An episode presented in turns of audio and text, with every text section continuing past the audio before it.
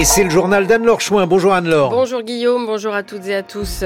Nous reviendrons sur la condamnation en appel de Nicolas Sarkozy dans l'affaire Big Malion. Hier, une peine de prison ferme un peu allégée mais suspendue par le pourvoi en cassation de l'ancien président de la République. Retour également sur la grève des contrôleurs de la SNCF ce week-end, un mouvement qui suscite particulièrement les commentaires. Nous évoquerons cette euh, nouvelle fusillade en pleine parade du Super Bowl aux États-Unis, mais aussi la saga judiciaire du Boléro de Ravel. Ce sera en fin de journal. Après cela, il y aura votre question du jour, Marguerite Caton.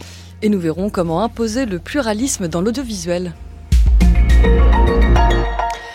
Condamnation confirmée donc pour Nicolas Sarkozy dans l'affaire dite Big Malion. Hier après-midi, la Cour d'appel l'a condamné à un an de prison dont six mois ferme, une peine inférieure à celle prescrite en première instance, mais qui confirme la culpabilité de l'ancien président jugé pour avoir doublé sciemment le plafond des dépenses de sa campagne perdue de 2012 via un système de double facturation. Nicolas Sarkozy s'est immédiatement pourvu en cassation, ce qui suspend sa peine au pénal et présage d'un nouveau procès.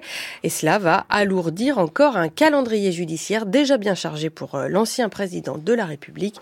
On fait le point avec vous, Florence Thurme. Également condamné en appel à un an de prison ferme dans l'affaire dite des écoutes, l'affaire Paul Bismuth, Nicolas Sarkozy a engagé un autre pourvoi en cassation pour contester cette décision. Il n'a pas encore été examiné, mais devrait l'être prochainement.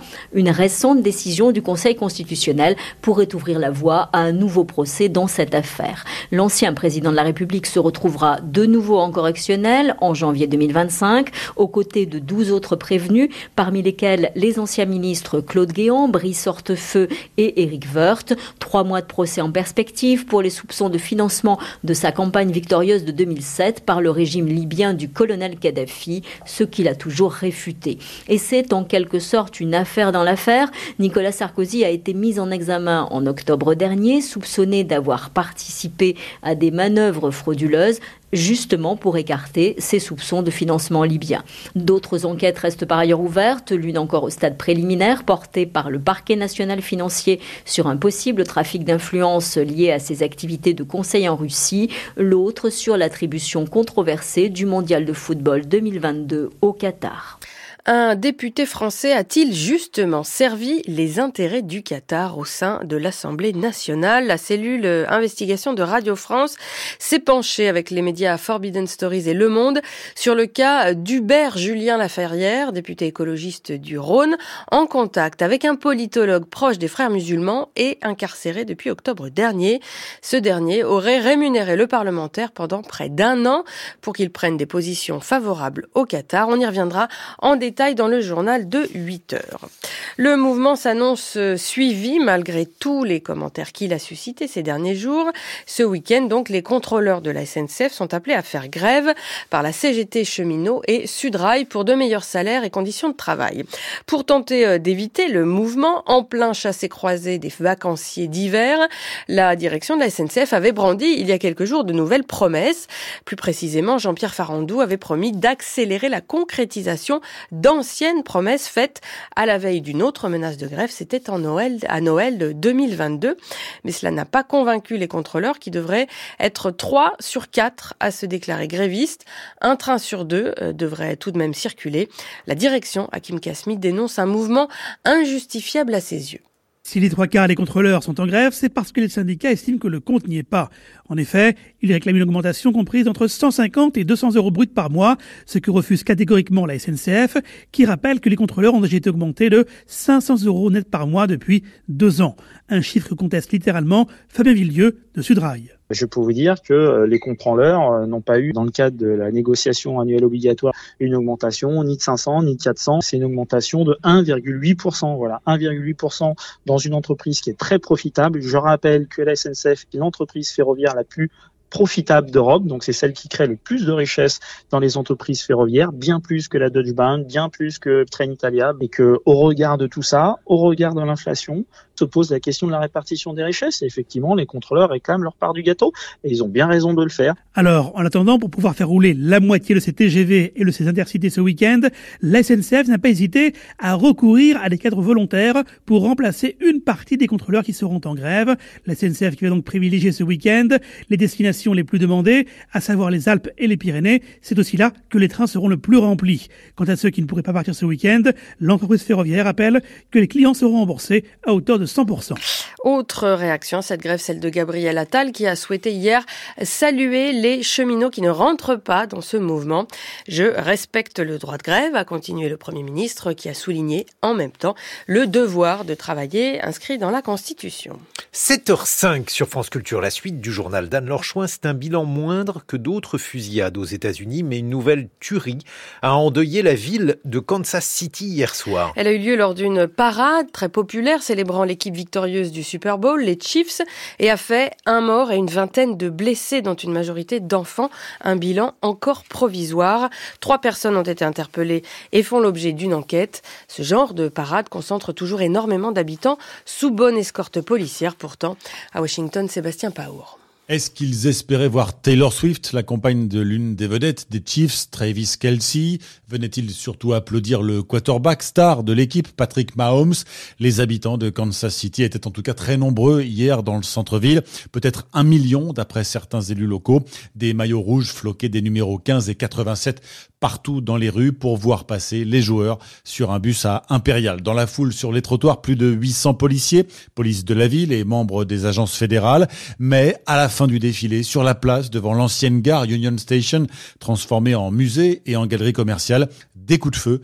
Les témoins disent qu'ils ont d'abord cru à un feu d'artifice avant de comprendre qu'il s'agissait de tirs à balles réelles. Trois personnes ont été arrêtées, dont un homme en jogging aux couleurs de l'équipe.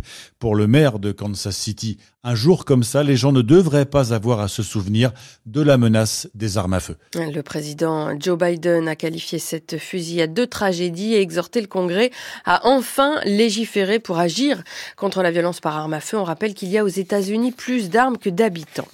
Israël persiste. Le pays s'apprête à lancer une puissante opération militaire à Rafah, malgré les mises en garde de la communauté internationale qui négocie toujours une trêve.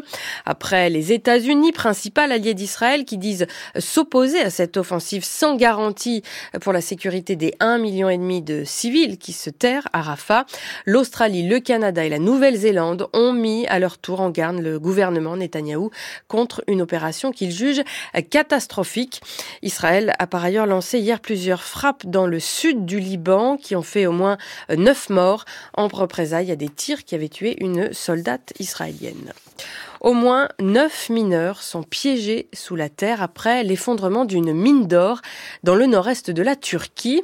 Une masse de terre de 10 millions de mètres cubes s'est répandue comme une coulée de lave. C'était mardi après-midi. Quatre personnes ont été arrêtées après cela.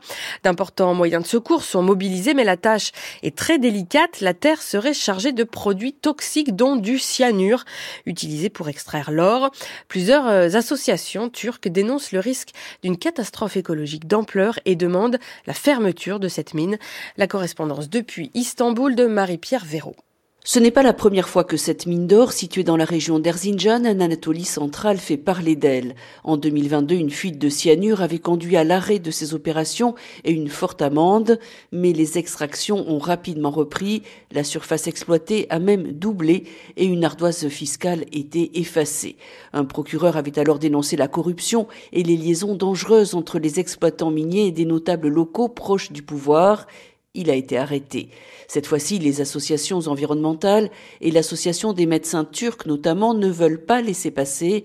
Elles parlent d'un meurtre, tant apparaissent au grand jour l'absence de respect des normes de sécurité pour le personnel comme pour l'environnement, collusion, corruption, pollution, impunité.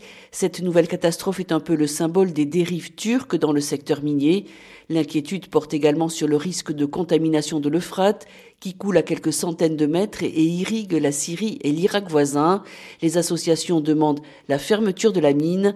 Les actions de la société canadienne, qui en possède 80%, se sont effondrées.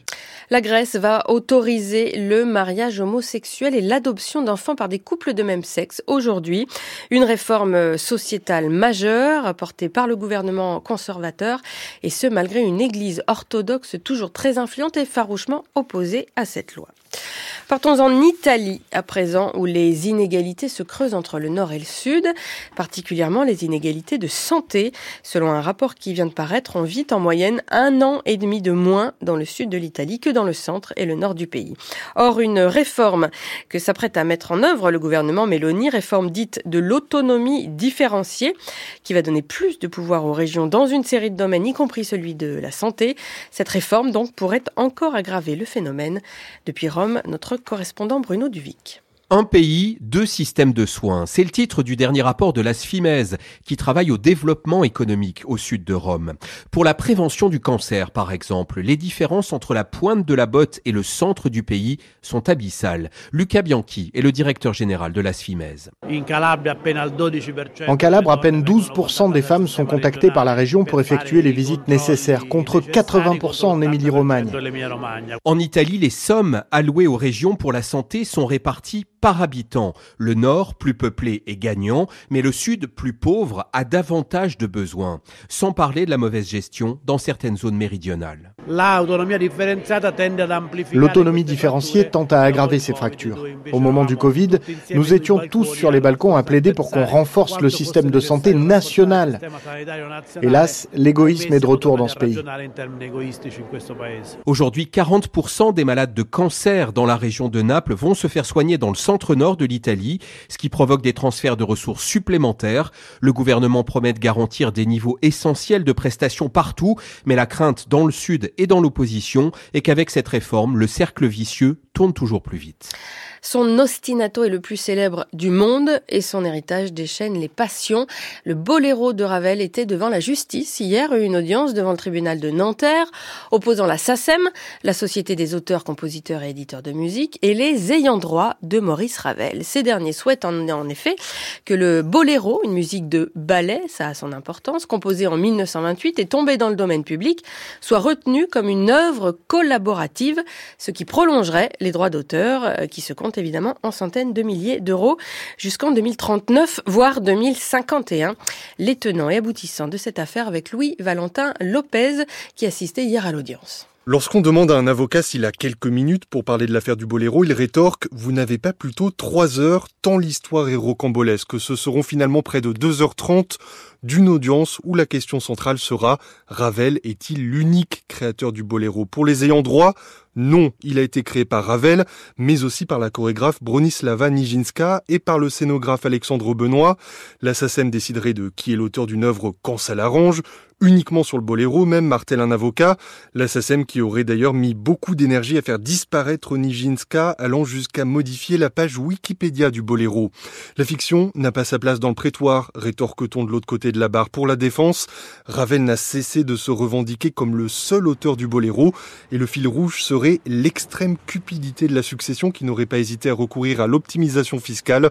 L'une des avocates de la SACEM, Joséane Benazeraf. Il y a un intérêt collectif et de l'autre côté, il y a intérêt individuel. On a compris qu'il était exclusivement mercantile, c'est tout. J'attends qu'on arrête de salir le nom de Maurice Ravel et qu'on le rétablisse en sa qualité de seul auteur du boléro. Gilles Verken, l'avocat de la succession de Maurice Ravel, s'interroge lui sur le rôle de la SACEM. L'enjeu du dossier, c'est quel est le pouvoir d'une société de gestion collective de décider, oui ou non, si telle ou telle œuvre comporte un, deux ou trois co-auteurs. La décision du tribunal a été mise en délibéré au 24 juin prochain.